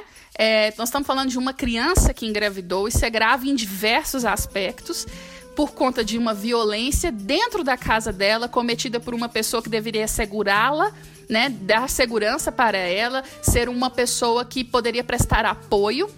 Então a gente precisa de realmente é, contar com a nossa comunidade e com o sistema de saúde que esteja próximo dessas meninas e mulheres para que elas desenvolvam autonomia corporal e tenham os direitos que já estão aí assegurados, garantidos, certo? Um outro fator é interpessoal, no que diz respeito aos relacionamentos, posição do parceiro, a comunicação com a família. Então, é fundamental que exista uma é, um, um, um, diálogo entre essas partes para que é, essa autonomia seja estimulada e que ela seja garantida. O fator socioeconômico, educação, condição financeira, acesso aos meios de comunicação e se o contexto também é rural ou urbano, também provoca um impacto grande no que diz respeito à autonomia dos corpos femininos. E por último, o poder individual, que é o conhecimento sobre saúde sexual e reprodutiva, experiência com saúde e a capacidade de decisão. Essa notícia, ela eu trouxe ela porque eu vejo a importância de nós lutarmos mesmo para que nossas meninas e para que as mulheres conheçam seus corpos, que elas é, saibam exatamente o que pode acontecer com elas, como cada decisão interfere no seu corpo, para que elas possam tomar a melhor decisão para elas no momento que elas estiverem na vida. E eu finalizo aqui o quadro dizendo que o primeiro serviço de aborto legal via telemedicina do país já ajudou 15 mulheres a interromperem a gravidez com segurança. Então, foi amplamente adotado durante a pandemia em países no qual o aborto é legalizado. E aí eu digo, Reino Unido, Estados Unidos, o serviço de interrupção legal da gravidez via telemedicina. E esse serviço também chegou aqui no Brasil. A iniciativa é capitaneada pela ginecologista e obstetra Helena Paro, que é coordenadora do Núcleo de Atenção Integral a Vítimas de Agressão Sexual do Hospital das Clínicas de Uberlândia. E desde agosto, ela já atendeu 15 pacientes nessa modalidade. Aqui no Brasil, o aborto só é permitido em casos de estupro, risco de vida gestante e anencefalia fetal, quando o feto não tem cérebro, né? não tem sistema nervoso formado. Em tese, o procedimento deveria ser feito em qualquer hospital, mas costuma ficar restrito a esses centros especializados, como o Nua Vidas, em Minas Gerais, que é o citado por conta dessa coordenadora, Helena Paro, que trouxe o serviço de telemedicina para as mulheres que precisam de fazer a interrupção da gravidez nesse período de pandemia. Então, em meio a essa crise que nós todos temos enfrentado, essa crise sanitária provocada pelo Covid-19, sem precedentes, que pressionou todo o sistema de saúde brasileiro, a Helena Paro decidiu criar um protocolo de atendimento via telemedicina para não deixar as mulheres que a procuravam na mão e evitar que esse serviço, considerado essencial, né, inclusive pela Organização Mundial da Saúde, deixasse de ser oferecido. Então, a partir da lei que autorizou a telemedicina no país durante o período pandêmico, o protocolo foi desenvolvido pela equipe do Nua Vidas em parceria com o setor de farmácia do hospital e a equipe jurídica do Instituto de Bioética NIS. É, proposto em maio, ele foi autorizado em agosto do ano passado pelo Conselho de Ética do hospital, quando então a Helena Paro atendeu a primeira paciente. Então, assim, estimular e lutar para que meninas e mulheres tenham autonomia sobre seus próprios corpos é uma maneira eficaz de evitar que crimes de pedofilia, como o qual o fundador das Casas Bahia, Samuel Klein, é, foi acusado e provado que ele estava envolvido nesse esquema, é, aconteçam por tanto tempo. A, na última semana, a agência pública, numa brilhante investigação jornalística, ela apontou uma rede de exploração sexual infantil e de aliciamento de mulheres que foi comandada pelo fundador das Casas Bahia, essa gigante do varejo aqui no Brasil, o Samuel Klein. E baseado em fartos depoimentos, vídeos, documentos e inquéritos, que nunca prosperaram nessa justiça patriarcal brasileira, a reportagem da equipe de jornalismo trouxe uma história que é de arrepiar. De acordo com o que foi apurado, durante décadas os abusos aconteciam em casas do litoral paulista e fluminense, bem como na sede da empresa, num quarto encostado ao gabinete do empresário, que já é falecido desde 2014 que tinha uma reputação gloriosa, com diversas homenagens de pessoas diferentes, desde é, membros da política, empresários, banqueiros, jornalistas. Então, ele, Samuel, ele se aproveitou do seu poder econômico frente à vulnerabilidade financeira dos alvos de muitas meninas, adolescentes e mulheres. E muitas foram ouvidas à época e eram crianças com desejo de ter aquilo que não podiam acessar por falta de condições materiais. É por isso que a gente bate tanto na tecla da equidade de gênero e principalmente da autonomia das mulheres sobre seus próprios corpos.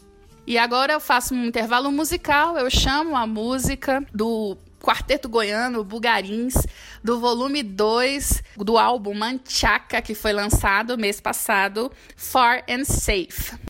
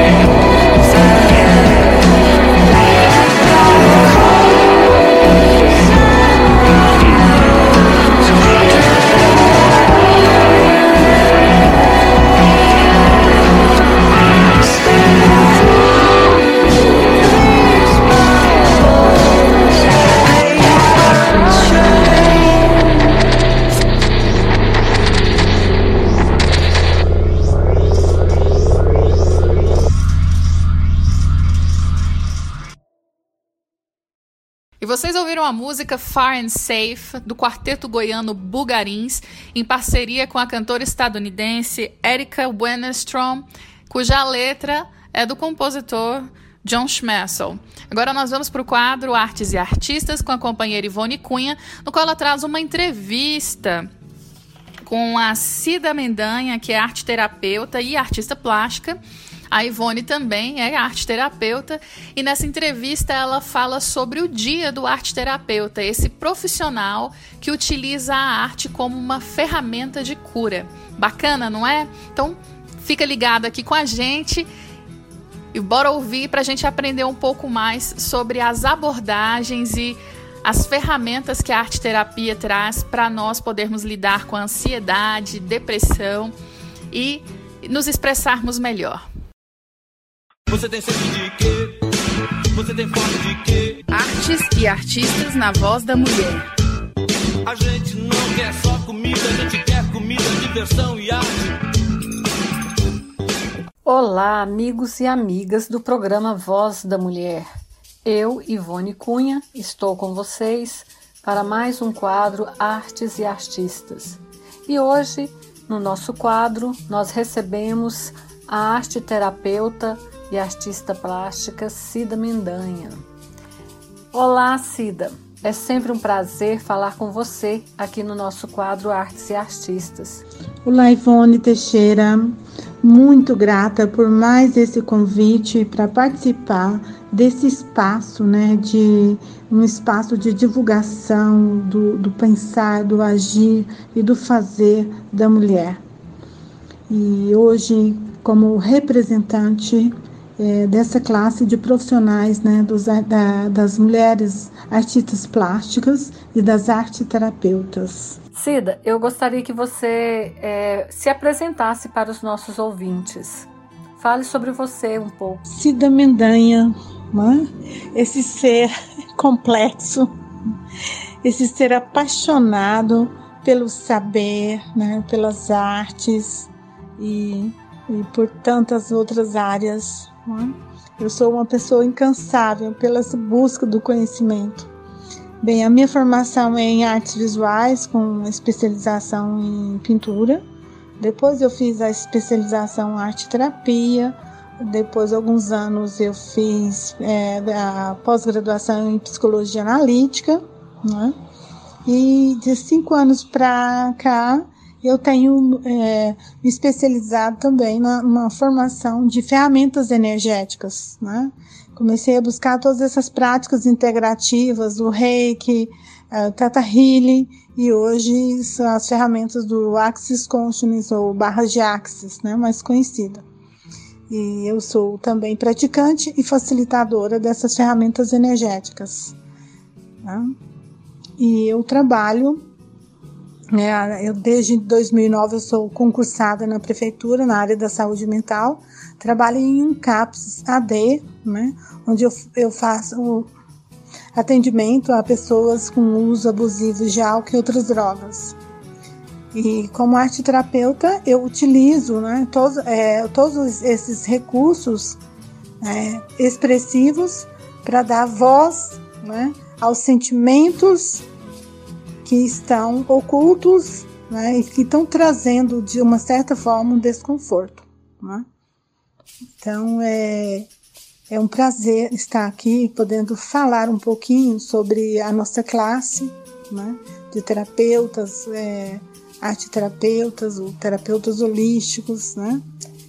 E que sou muito grata né, por todo esse espaço de divulgação né, do, do, fazer da mulher. Cida, é, explique para o nosso ouvinte o que faz um arte terapeuta. Bem, o arte terapeuta né, é esse profissional que, que vem facilitar a expressão de conteúdos emocionais né, que, que podem estar bloqueando de alguma forma né, a, a compreensão ou trazendo para o cognitivo ou, ou mesmo para a consciência algo que está escondido, que, que não revelado. Então, através do símbolo é, de uma expressão artística, que pode ser através de, de uma pintura, de um desenho, de uma modelagem, de uma colagem, né? ou através de uma música, uh, de uma dança, né? ou de uma fotografia, é, ele vai trazer símbolos que possam ser é, ressignificados né, dentro de um conteúdo que estava no inconsciente para trazer a, a consciência e ser ressignificado. O que vem a ser isso? Muitas vezes nós temos alguns traumas, né? e que eles ficaram guardados e inconscientes dentro de nós. E quando você tem a possibilidade de expressar esses conteúdos, né, que às vezes estão te, te angustiando ou, ou trazendo algum tipo de, de desconforto ao seu ser, você tem essa possibilidade de trazer, através de qualquer modalidade artística, né, essa expressão do seu ser e assim trazendo à tona né, é, essa possibilidade de ser decifrado, ressignificado né, e trazido para a consciência aquilo que estava no inconsciente, causando algum transtorno. Estamos passando por um momento difícil, essa pandemia né, do coronavírus. E como que está acontecendo as sessões de arte terapia? Bem, durante esse período de pandemia, né, houve muitas é, mudanças no atendimento dos CAPs, né, mesmo por motivo da, da questão do, do risco do transporte, né, que dificultou também é, é, a presença dos usuários, que é assim como nós os chamamos, né, usuários do SUS, é, a frequentarem as unidades de, de atendimento nos, nos, CAPs. E também pelo risco né, de contágio, nós é, suspendemos os, os, grupos e ficamos com atendimento assim mais é, com grupos com, com poucas pessoas, né, atendimento assim mais individualizado e por telefone também. E eu acabei criando algo novo no CAPES, que foi o, através é, do meu celular, né? porque nós não temos uma, um, um aparelho para disponibilizar para esse atendimento online.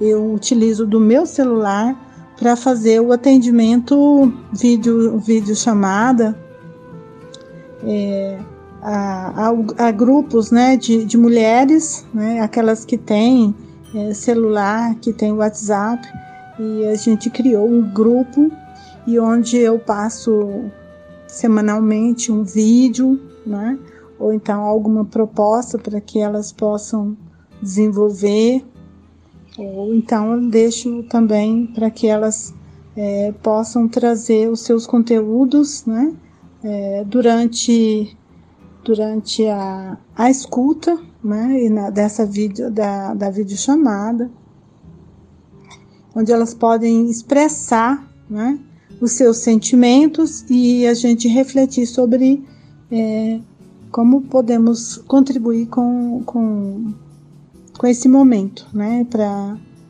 tá aliviando as angústias, medos, né, muito medo de morrer, muito medo de, de pegar a doença, né, então tem teve muitos pacientes né, que tiveram a doença, né, ficaram no isolamento e a comunicação é, que permite esse atendimento online tem é, teve favorecido né, muitos, é, muitos usuários.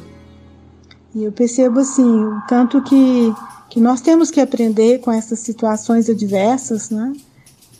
E o tanto que abriu portas né, para um novo tipo de atendimento que facilita tanto para o profissional como para o usuário que tem que pegar dois, três ônibus, né?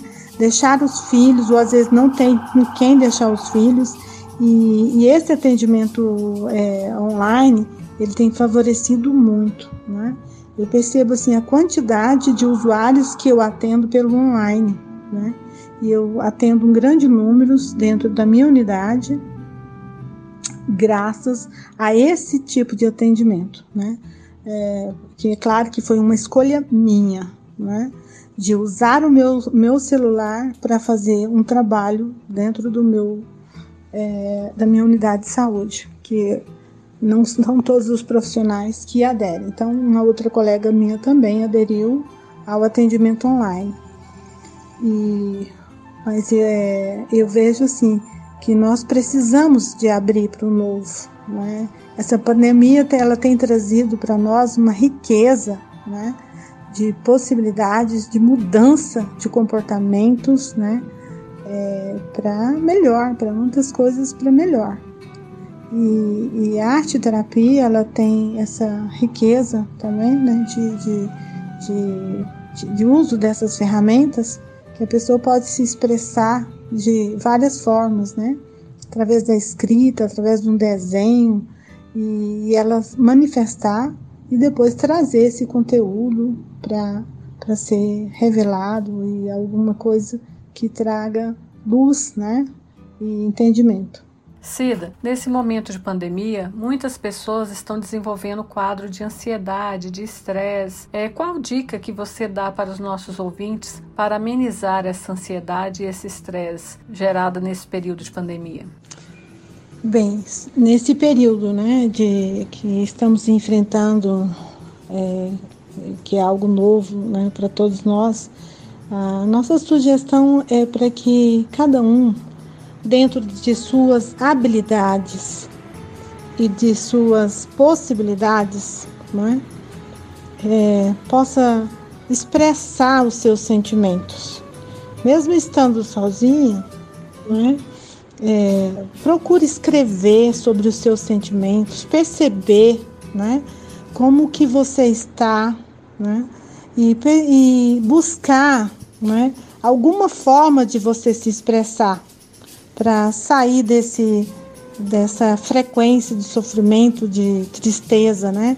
Por buscar não assistir é, jornais, esses noticiários que falam de, de, de só tragédias, tragédias, a gente pede para que as pessoas, nesse momento, muito fragilizadas, não assistam esses programas, né? Busquem programas de assistir programas de comédia, programas mais culturais, E não precisa de você ficar tão tanto tempo, horas, né, assistindo é, noticiários, porque mesmo no WhatsApp toda hora você está sabendo das coisas, né? E mesmo eu tenho anos que não assisto é, TV mais, né? Então é, nós temos que buscar formas, né, de, de descontrair. Eu procuro né, orientar dentro daquilo que eu também faço. Eu procuro dançar, né? Eu procuro dançar a minha tristeza, dançar a minha alegria, fazer atividade física. Se, se você tem material para pintar, você pinta, pinta a sua tristeza, pinta a sua angústia e vai dando forma, tirando aquilo de dentro de você, porque o que não pode é você ficar com aquilo dentro, né? Você tem que dar voz para aquilo, você tem que dar forma para aquilo, para que ele saia de dentro de você e você comece a perceber mais leveza no seu ser. Né? Então é buscar cantar. É, se você não sabe cantar, começa a ouvir, cantar e tocar algum instrumento, aquele que você sabe, colagem, fazer colagem, pegar revistas, né?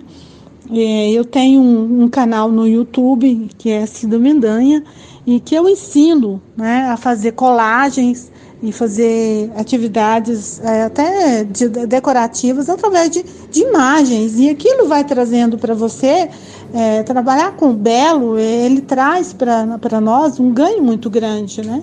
Porque você vai é, mudando a sua frequência para melhor. Então, nós temos várias atividades que nós podemos exercer durante esse período, né? É, é, mexer com plantas, né? começar a cultivar plantas, vasinhos dentro de casa, porque também é uma possibilidade de você começar a se perceber como é que está a minha relação comigo mesmo, com as plantas, eu consigo cuidar das plantas, né? Pode ser um vasinho só, não precisa de ser um jardim, né?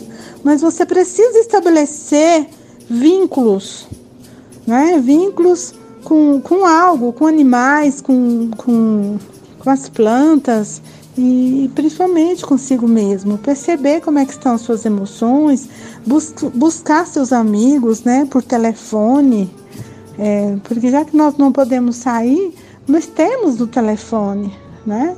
E buscar as pessoas que podem ser contribuição para nós e afastar daquelas pessoas que não são contribuição para nós. Nós precisamos ter isso muito claro. Passar por esse crivo da peneira. Pessoas que trazem alegria para nós, pessoas que trazem é, uma riqueza para que possam nos auxiliar. E aquelas que vêm só com tristezas, com notícias ruins, ó, deleta. Porque essas não vão te ajudar, elas vão te empurrar mais para baixo. Então vamos buscar é, mudanças também nas, nos nossos relacionamentos. Ter esse cuidado, ter esse amor conosco mesmo, né? perceber que nós precisamos de algo que venha a contribuir conosco neste momento e perceber quais são os seus limites, até quando você pode é, fazer algo por alguém, ou você está mais nesse período de olhar mais para você agora, né? porque Acho que nós estamos nesse período agora, né, de olhar mais para nós, mais para dentro do que para fora. Cida, diante de tantas perdas, como que a arte terapia pode auxiliar na elaboração do luto? Bem, a arte terapia tem muito a contribuir, né, com a expressão dos nossos sentimentos, seja qual ele for, né, de tristeza, angústia e principalmente nesse momento de luto, né, é, eu, eu creio sim que nós, nós, nós temos várias ferramentas né, e que a gente pode utilizar todas as ferramentas.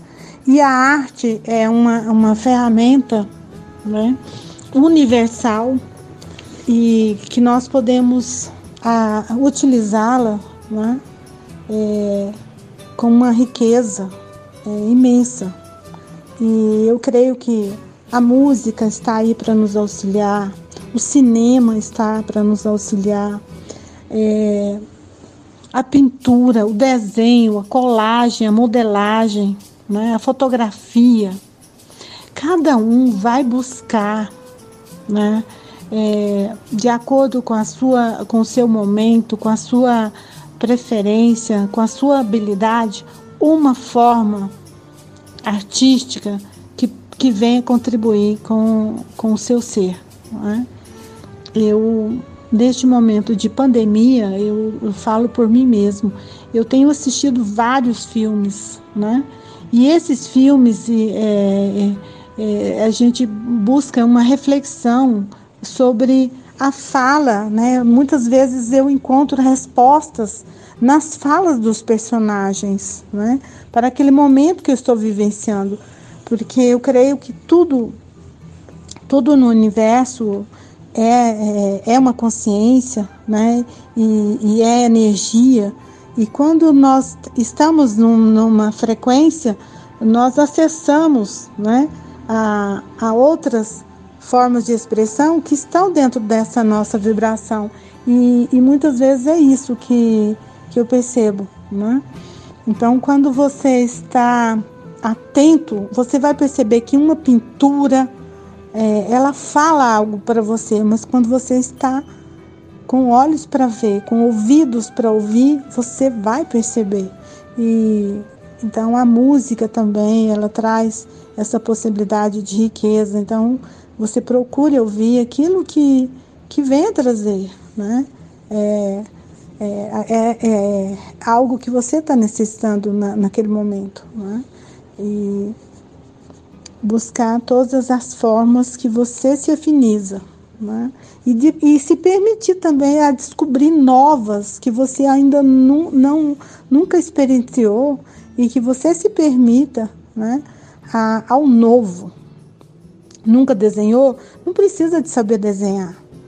Pegue um lápis, uh, até um carvão, né? carvão mesmo de churrasco, e que você é, desenhe no chão, desenhe no papel, um papelão.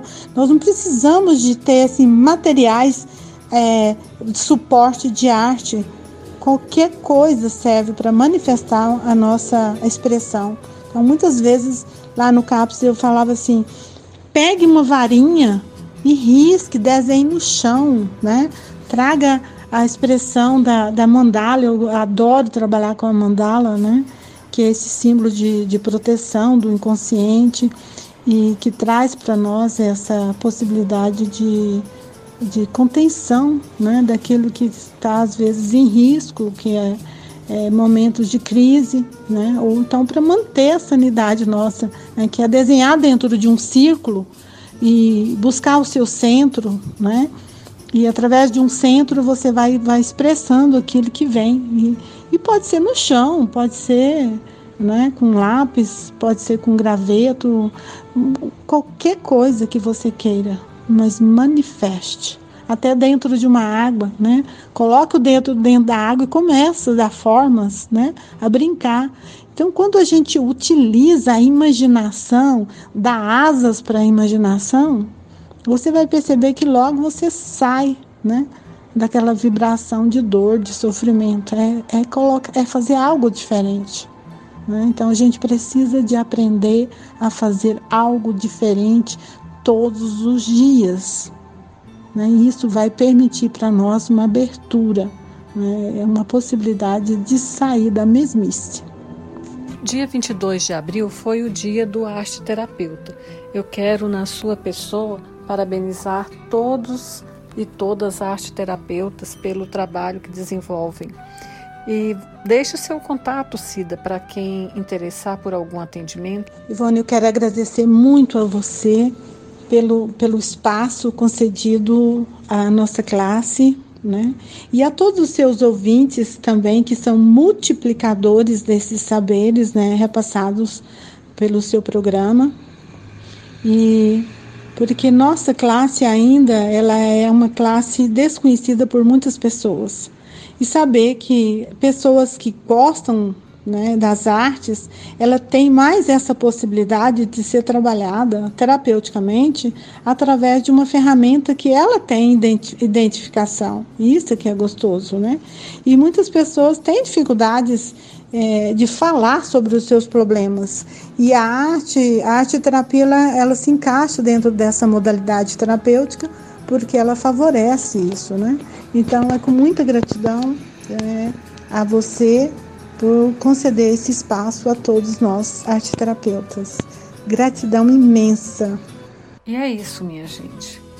Quero agradecer a vocês pela audiência e dizer que voltamos no próximo programa com o quadro Artes e Artistas. Grande abraço a todos e todas. Primeiramente, agradeço, Ivone, pela excelente entrevista e aproveito a oportunidade para parabenizá-la e também a nossa entrevistada, a Cida Mendanha, ambas arte terapeutas, por essa data e pela profissão que exercem, né, auxiliando através da arte pessoas que buscam o processo terapêutico. E é, deixo o recado aqui também para as nossas e os nossos ouvintes que é fundamental a procurar um profissional arte-terapeuta que você se certifique se ele possui um número de registro da Associação Regional de Arte Terapia a qual ele é filiado e também que ele é, seja formado por um curso regulamentado pela União Brasileira de Associações de Arte Terapia. Isso, além de garantir a qualidade do trabalho prestado por esse profissional, demonstra que ele está norteado por um código de ética da profissão, o que também garante que o seu processo terapêutico está é, resguardado, né, respaldado, na verdade, por um profissional capacitado para atendê-lo nas suas necessidades. E o nosso programa vai chegando aí ao final, mas antes eu vou fazer mais um intervalo musical e chamo a música Algum Ritmo, que é cantada por Gilsons e com feat do jovem Dionísio.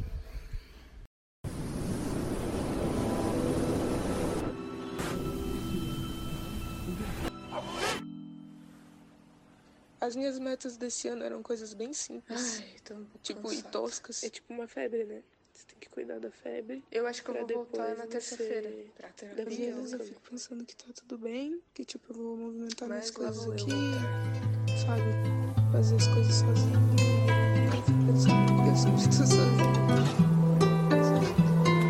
Algum ritmo em comum fez nos encontrar. Algum ritmo em comum fez nos conversar. Neste lugar, ondas não são do mar. Quero em breve vida leve. Mas se eu ficar noites em alto mar que se encerrem, considerem, então vai ter show. Quando tudo passar, quando tudo passar, então vai ter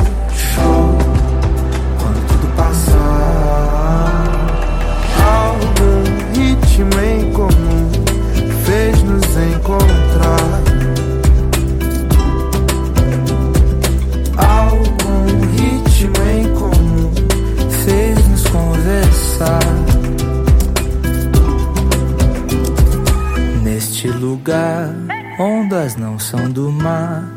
Quero em breve vida leve. Pois é, na real, nem eu nunca me vi desse jeito. não Isso é é bem triste. Tipo, você é muito além disso, tudo que tá acontecendo. a minha psicóloga mesmo falou que era pra eu começar a escrever, sabe? Algumas coisas assim, botar no papel, sabe? Porque quando você coloca no papel, você Já consegue foi. tirar de dentro Já de foi. você, né? Mas se eu ficar noites em alto mar que se encerrem, considerem. Então vai ter show quando tudo passar,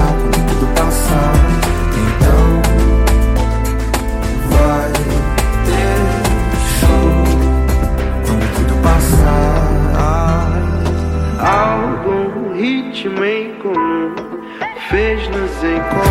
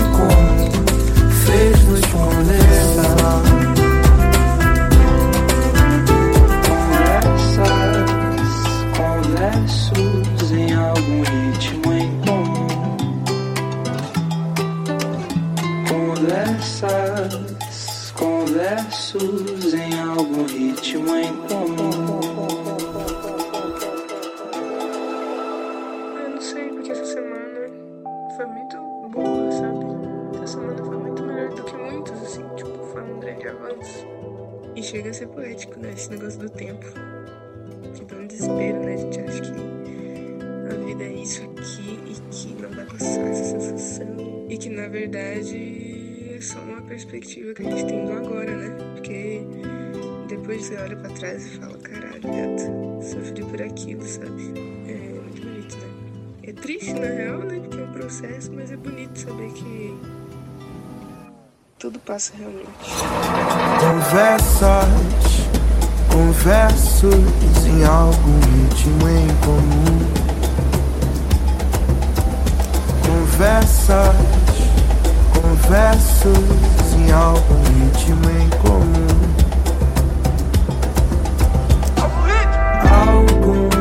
Ritmo em comum fez nos encontrar.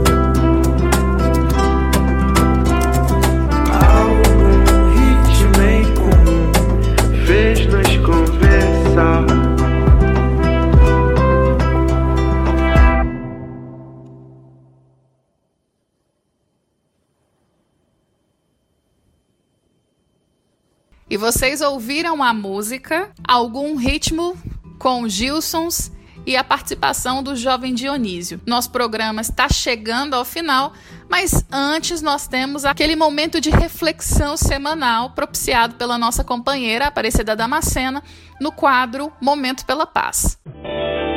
Momento pela Paz. Ah, você que nos ouve neste Momento pela Paz, programa Voz da Mulher, Goiânia, Goiás. Eu, Aparecida Damascena, reflito com você. O tema é a realidade da educação hoje. Dito assim de uma forma bem amadora. Se a desigualdade da distribuição de renda em nosso país era grande, com a pandemia aumentou mais e se tornou gigante.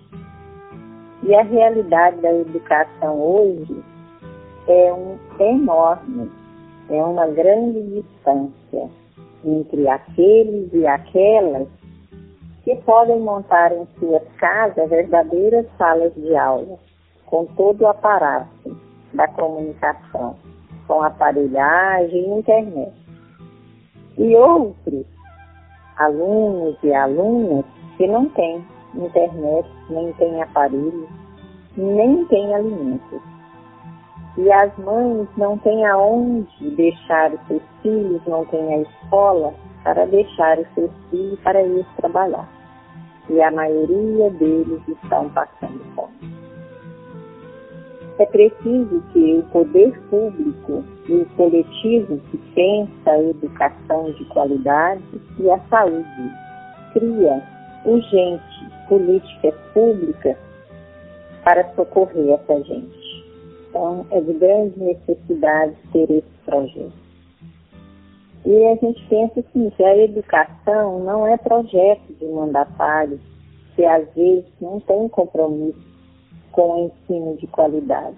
Mas a educação, ela é sim compromisso de pessoas que dedicam suas vidas e preocupa com um ensino de qualidade e em todas as fases do ensino. Se preocupa em formar pessoas do bem para o hoje e para amanhã. Mas eu creio que com um pouco de boa vontade, fé, esforço esperança e paz, juntos nós mudaremos essa realidade para melhor. Minha mensagem de hoje, que quero é, compartilhar com vocês, ela era dita pelo meu falecido pai, José Pedro Damasceno. Ele mal sabia escrever o nome, mas entendia tudo de educação. Entendia tanto que ele e minha mãe educou 11 filhos biológicos e nove filhos do coração. Então ele dizia assim, o ensino com boa educação forma toda a profissão. Olha que bonito, né? Até parece um, uma poesia. O ensino com boa educação forma toda a profissão. Então, o saber, o aprendizado é um tesouro que ninguém rouba e a traça não corrói. Um grande abraço. Momento pela paz e eu, Aparecida Damascena, estamos ficando por aqui. Até o próximo programa. Obrigada, companheira Aparecida, pela sua reflexão pontual a respeito do tema do programa de hoje e o Voz da Mulher chegou ao final. Eu agradeço a todas, todos, todos os ouvintes que ficaram conosco até aqui. A sua audiência é o combustível que nos estimula a continuar o nosso trabalho de trazer informações de interesse público para o debate.